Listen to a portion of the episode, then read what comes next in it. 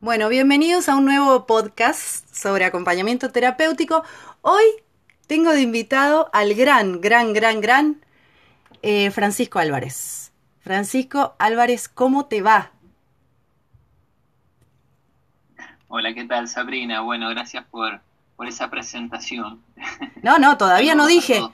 Todavía no dije por qué es gran. Gran Francisco. Ah, no, no, dije, no dije. Ahora digo, mira, Francisco está en Mendoza, él es mendocino, él es un inminente terapista ocupacional y el tipo sabe lo que hizo, escucha bien. Eh, como le encantan tanto los videojuegos, le encantan, eh, desde chiquito desarma joystick y bueno, se da maña para armar y desarmar, no va que dice, che, ¿por qué no hago un super joystick gigante para aquellas personas que tienen limitaciones eh, en sus manos y no pueden eh, jugar de manera tradicional, ¿no? Entonces el tipo sube un video en YouTube y no va que se viraliza. Y no va que le empezaron a llegar notas de todos lados. Yo dije, este chico tiene que hacer un podcast conmigo. Eh, y tenemos que hablar sobre la terapia ocupacional, sobre el acompañamiento terapéutico. bueno, y acá estás. Acá estoy con muy contento, muy agradecido por esta oportunidad de, poder difundir mm, sobre la terapia ocupacional, sobre el proyecto que estoy haciendo. Y, bueno, contento de poder charlar con vos en esta oportunidad, mi primer podcast. Y, bueno, contento y, espero que, podamos hacer algo bonito. Eh, que seguro va a salir algo. Sí, no digo que seguro que va a salir algo lindo de acá, porque ya estuvimos charlando largo y tendido el otro día y que ya se nos empezaron a ocurrir 50.000 ideas.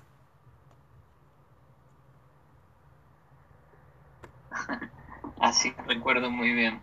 Eh, bueno, estaría bueno definir qué es terapia ocupacional, me parece, para todas aquellas que desconocen. Eh, la terapia ocupacional es una disciplina del área de la salud que brinda respuestas a todas aquellas personas que tengan algún problema para realizar que son inherentes a su proyecto de vida.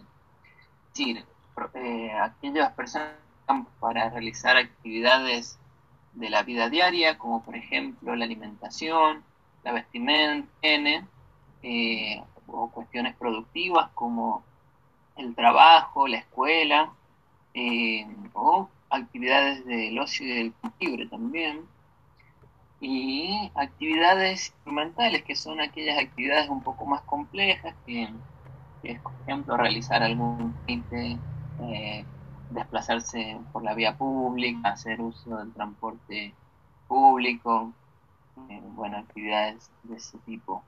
Entonces, cuando hay una acción, ya sea por una causa física o psicosocial, eh, la terapia ocupacional aborda al sujeto, eh, a todo su contexto, al sujeto viéndolo eh, como parte de un todo, y, y ayuda para que esta persona se pueda desempeñar con la máxima independencia y autonomía posible. Bien.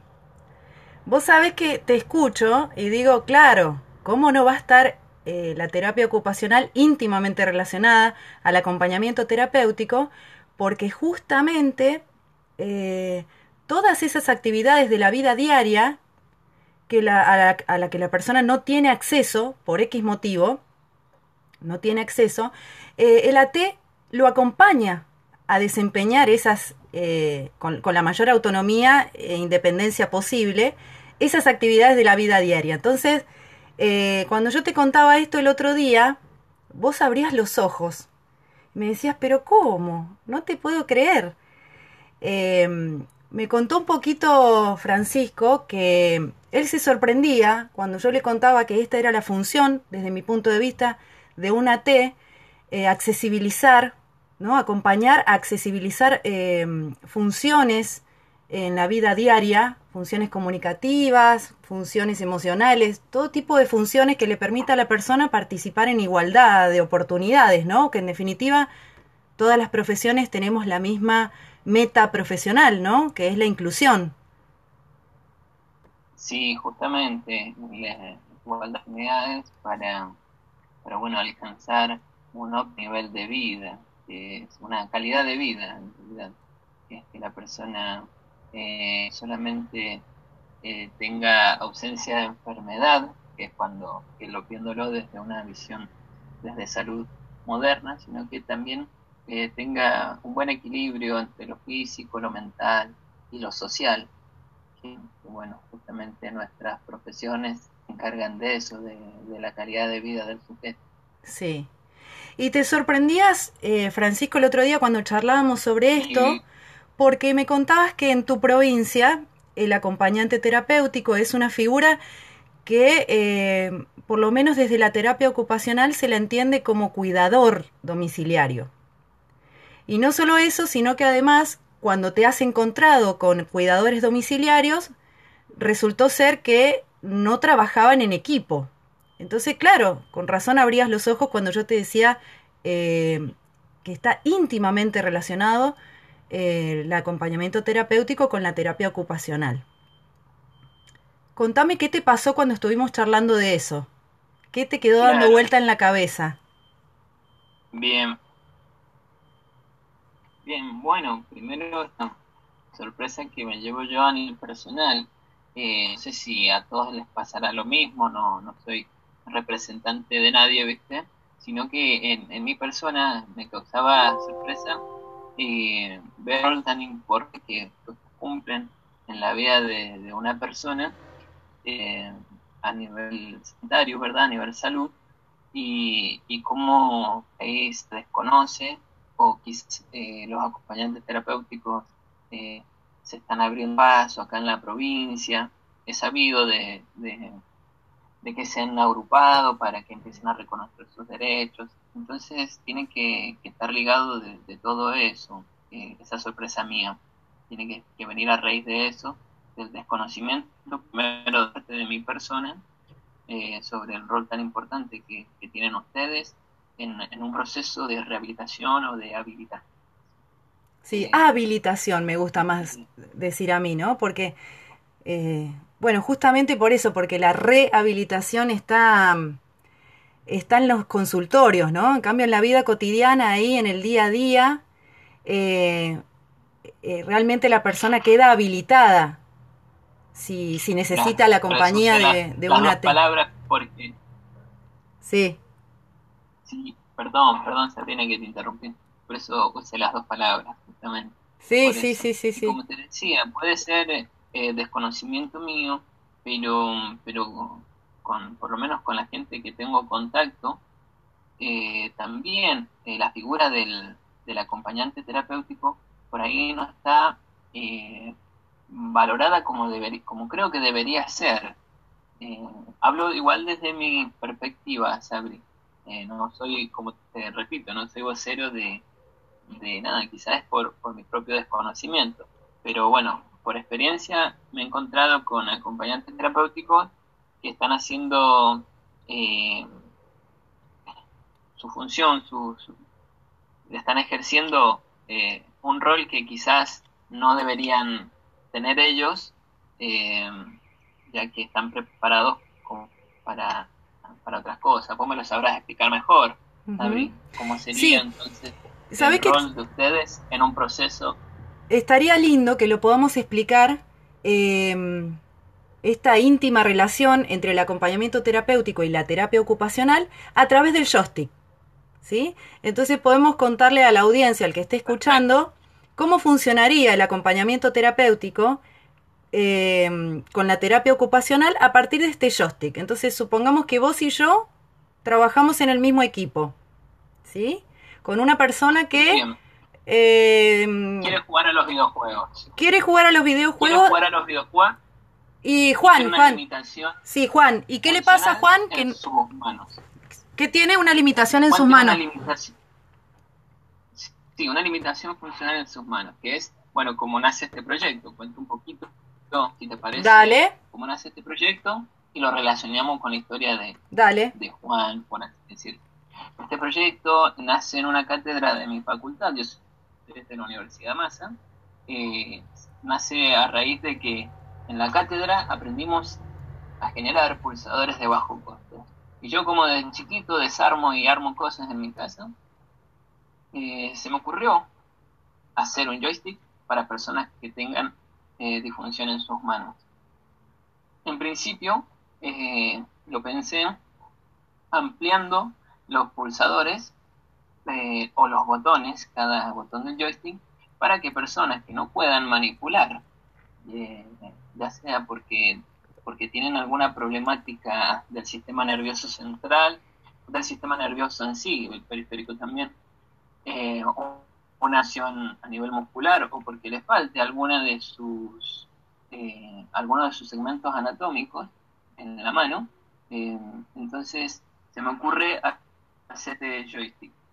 El joystick está pensado para que la persona pueda jugar los videojuegos eh, de manera competitiva es decir funciona funciona bien y, y que pueda acceder a los videojuegos. Garantizar la accesibilidad como una actividad de ocio que tiene grandes beneficios para eh, cuestiones psicológicas como el entretenimiento, disminución del estrés y cuestiones también eh, a nivel neuronal eh, ocurren muchas cosas mientras uno juega los videojuegos, se encuentra con problemas que tiene que resolver, etcétera. Entonces, en el caso de alguna persona que tenga disfunción en sus manos, se le confecciona un joystick eh, acorde a sus posibilidades. No vamos a, pero desde la terapia ocupacional, nuestro pie eh, nos da la funcionalidad del sujeto. No nos vamos a basar en lo que no puede hacer, sino en lo que sí puede hacer, para de ahí eh, generarle una opción de accesibilidad acorde a sus posibilidades. Bien, qué lindo charlábamos el otro día.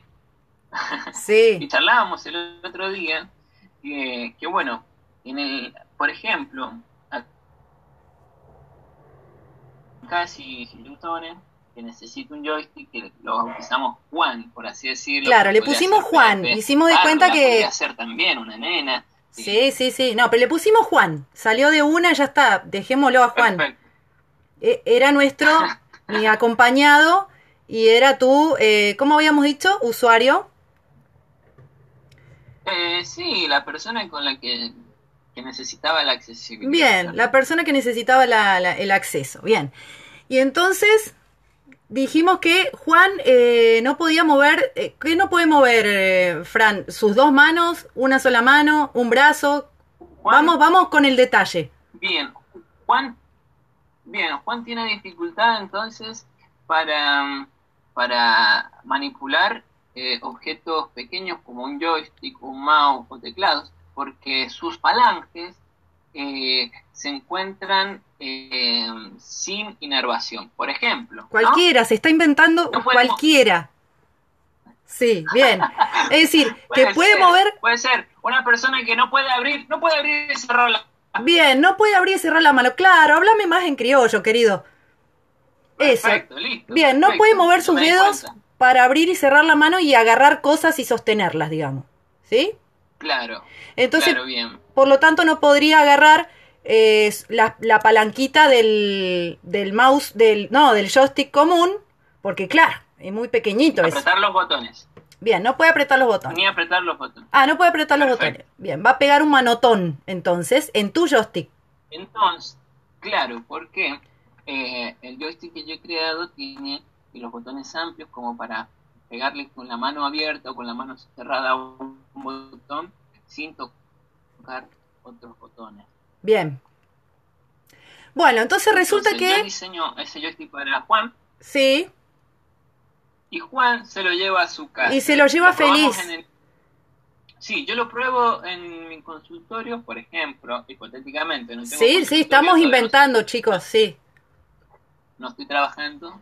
Entonces, eh, se, lo, se lo lleva de mi consultorio a su casa y, y, yo no sé lo que pasa en el transcurso hasta que lo veo la semana siguiente o, o dos semanas. Claro, claro, exactamente. Entonces, ¿qué pasa? Ahí, hasta ahí llegó tu, tu amor, hasta ahí llegó tu amor. Juan se lleva el joystick a su casa y a las 6 de la tarde le cae la T. toca el timbre y le cae la T. Hola Juan, ¿qué hace Elga? Tuki se sienta. Y, eh, ¿Qué quiere que hagamos, Juan? Y Juan dice, eh, no, tengo, quiero jugar al, este, quiero jugar a los videojuegos. Poneme el joystick que, que me hizo el Francisco. Entonces yo voy a buscar el joystick Perfecto. y se lo pongo en la falda. Porque él está en silla de rueda o no. Bueno, sí. Está en silla de arriba listo. mesa. Claro, él no puede eh, buscarlo con sus dos manos. Entonces yo se lo pongo ahí en su falda. Bueno, le, eh, le prendo el coso, el, los videojuegos y empieza, che, el GTA. Empieza el GTA. Bien. ¿Sí? Vamos a poner uno que tenga menos. me- El Crash. Crash Bandicoot. Bueno, Vamos a ponele. poner Uno que no tenga tan mal marketing. Bueno. Medio violento, perdón. Bueno, bueno, uno menos, un Tetris, algo así. Bueno. Bien, entonces eh, empieza el juego. Empieza el juego y el y Juan quiere apretar play Perfecto. para que no sé cómo se juega al- a ese que vos decís. ¿Qué hay que hacer? El Crash Bandicoot sí es un juego de aventura que hay que ir buscando cajas, rompiendo cajas, eh, saltando obstáculos. Bien, listo. Se de- encontró una caja en el juego. Tú le pega el manotón Bien. al a play, ¿no? Para que se rompa la caja. Al, al botón, al botón de accionar. al botón Sí. de accionar. Le pega el manotón y no va que... eh, a ver, que, que la T observa que no tiene, no tiene tanta fuerza él. O sea, ¿me entendés? Como que le pega el manotón, pero no alcanza a hacer clic. Porque no tiene fuerza en ese manotón. Es decir, que puede... eh, al, no, yo voy y te traigo esa al- info. Al, ter- al tercer clic, No, no, no, no me sí, no me cambié la info. No me cambié la info. Yo observé Bueno, eso como pará, a pará, T. pará. Mira, ya estamos peleando, ¿eh? Esto es lo que sucede en una reunión de equipo, señores. Yo voy, yo observé eso. U- Usted no sabe, porque, porque yo estaba ahí en la vida cotidiana. Bueno, entonces yo observé eso. ¿Sí? Y ya la tercera vez que le pasó lo mismo, eh, no va que no quiso jugar más. No, no, dice, no, mejor vamos a hacer otra cosa, qué sé yo. Tú apaga los videojuegos. Yo voy y te llamo por teléfono. Che, Fran, ¿sabes lo que pasó? Jugamos al coso, al- a los videojuegos, y yo observé esto. Que él entendió perfecto que cuál era el botón que tenía que accionar, ¿no? Para que se rompa la cajita en el juego. Bárbaro, entendió bárbaro. Pero no tiene tanta fuerza cuando le quiere hacer clic en ese botón. Entonces, ese detalle, ese detalle, le sirve al terapista ocupacional para decir, perfecto, ya entendí lo que hay que hacer. Para la próxima, eh, a que tenga envión con el brazo para atrás. De sostenerle en- desde el hombro, qué sé yo.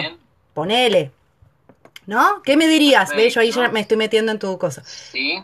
¿Qué me dirías? A ver si yo O te traigo esa info. Le cambiamos la... se- Bien, perfecto, perfecto. Me encantó la info. Y entonces una posible solución es cambiarle la sensibilidad al botón Bien. para que sea más sensible hacia para acorde a su fuerza, la Bien. fuerza que él puede ejercer. Me gustó. Bien, y acá ocurrió, bien, y acá, acá ocurrió algo maravilloso la otra vez que hacíamos este ejemplo, que, que fue pensar em, que si no está tu figura, Bien. eh, con esta visión, quien tiene que reemplazar casi siempre es un cuidador que quizás no está atento a estas cuestiones que son por ahí un poco finas, eh, es decir, detalles, eh, como es una madre, un padre, quizás a veces los cuida el hermano.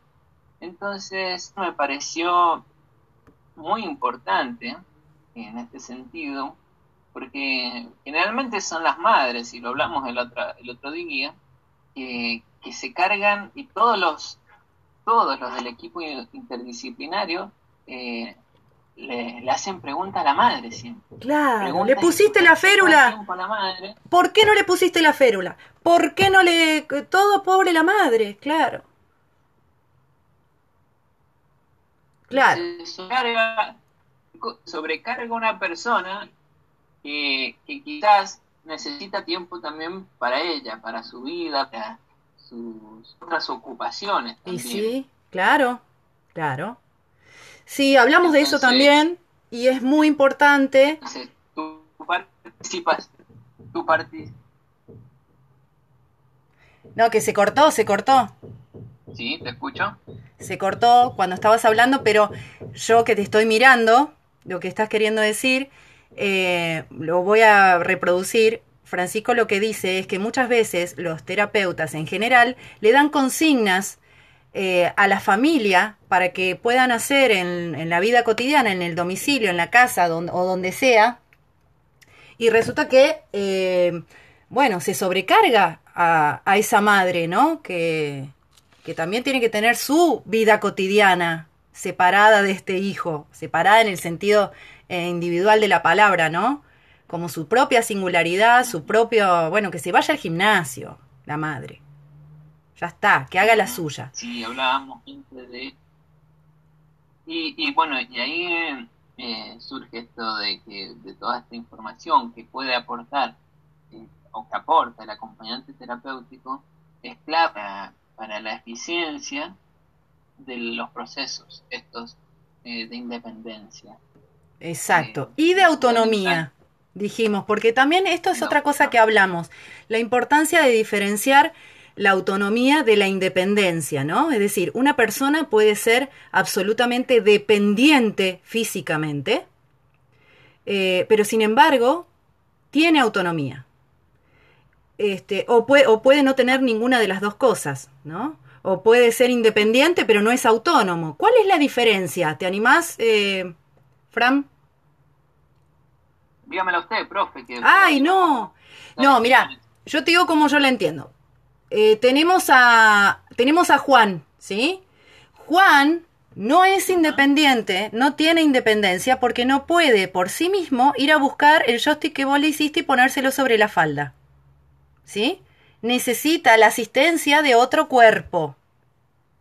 Ahora, él me dijo, yo quiero jugar a los videojuegos. Él gestionó su necesidad, fue autónomo. ¿Sí? Entonces, la autonomía y la independencia son cosas distintas que hay que poder diferenciar y hay que poder trabajar minuciosamente en cada una, siempre en equipo. No hay forma de que la T pueda accesibilizar a esta persona o las funciones de esta persona para que pueda participar en igualdad de oportunidades si no obtiene lineamientos de consultorio del de, de, cualquier terapista, ¿no? El terapista ocupacional, el psicólogo, el lafono, el, ¿no? Es como, por eso es un agente, porque representa la terapéutica en la vida cotidiana, el AT. Es un agente socioterapéutico.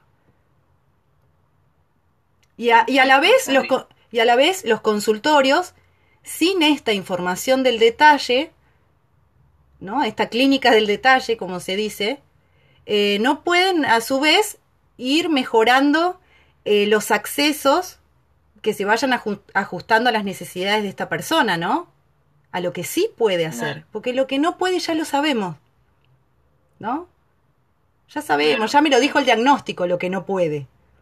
A mí qué me importa el diagnóstico. aparte, claro. aparte, bueno, está también esta mirada que, que ustedes tienen que va a ser mucho más objetiva que la mirada de una madre o de un padre o un hermano, de un cuidador. Y por ahí está en proceso de aceptación de la, de la condición de, la persona que está cuidando y, dice que sí a todo, como que puede hacer todo la persona y, pierde objetividad. Bien. Eh, y bueno, ya cargada de la subjetividad del vínculo, del vínculo familiar. Bien, sí. Sí, el AT no es que no tenga... Tu mirada, Sí. Tu mirada va a ser más objetiva que, la mirada de, alguien, de algún familiar, por ejemplo. Sí. Sí, bueno, bueno. Está lindo el caso de Juan, que por supuesto no existe, es un, es un acompañado que nos inventamos como si nosotros fuéramos parte de un mismo equipo. Eh, y también hay otros, ¿no? Hay otros eh, terapeutas que están en el mismo equipo y entonces cada uno va a aportar a partir del joystick de Francisco, ¿no? Porque Juan se puso nervioso. Por ejemplo, un Claro, viste que a la tercera vez... Un psicólogo... Dale, dale. Es que hay delay, chicos. Perdonen, perdonen, perdón, Sabri. Dale, dale. Se me ocurre que un psicólogo eh, puede aportar eh, miradas sobre los aspectos positivos o negativos que pueda tener eh, esta actividad sobre él, sobre su, su carácter o su, su, estado emocional. digo, ¿no? Sí, porque aparte viste que... Porque te acordás que le pasó a Juan que a la tercera vez que, que vio que no tenía tanta fuerza cuando apretaba, eh, ya no quiso jugar más, prefirió hacer otra cosa. Entonces, eh, y, ya quedó, quedó como con, no sé, como, no te digo mala onda, pero quedó, quedó ahí cabizbajo. Entonces yo fui y esta info se la llevé a la, a la psicóloga. Y la psicóloga me dio algunas herramientas y eh, técnicas, estrategias para poner en práctica cada vez que yo observe esto. ¿No? Entonces todos abordamos la misma situación eh, con la necesidad que tiene Juan. ¿No? Perfecto, es así. Bueno, eh, me encanta haberte conocido todos los proyectos que surgieron en la primera charla que tuvimos sin querer los vamos a llevar adelante porque eh, eso, eso pasa cuando la gente se conoce y tiene pasión por lo que hace. Eh, imagínate que vos sos un inminente em, profesional que ya se lanza al mercado con esta, con esta bomba. Así que imagínate lo que esperamos de Francisco ya cuando empiece a andar, ¿no? Cuando empiece a callejear ahí. Em, ojalá que no se te vaya nunca la pasión, y que nos podamos encontrar para, bueno, para hacer cosas que estuvimos charlando. No queremos adelantar porque, bueno, viste que se queman los proyectos. No queremos adelantar. Sí, sí. Bueno, gracias por estas palabras que me, este, este ojalá de que, nunca se pierda la pasión porque me parece y el amor que uno, con el que uno hace las cosas eh, me agradezco mucho por esas palabras y bueno, encantado también de conocerte, Sabri.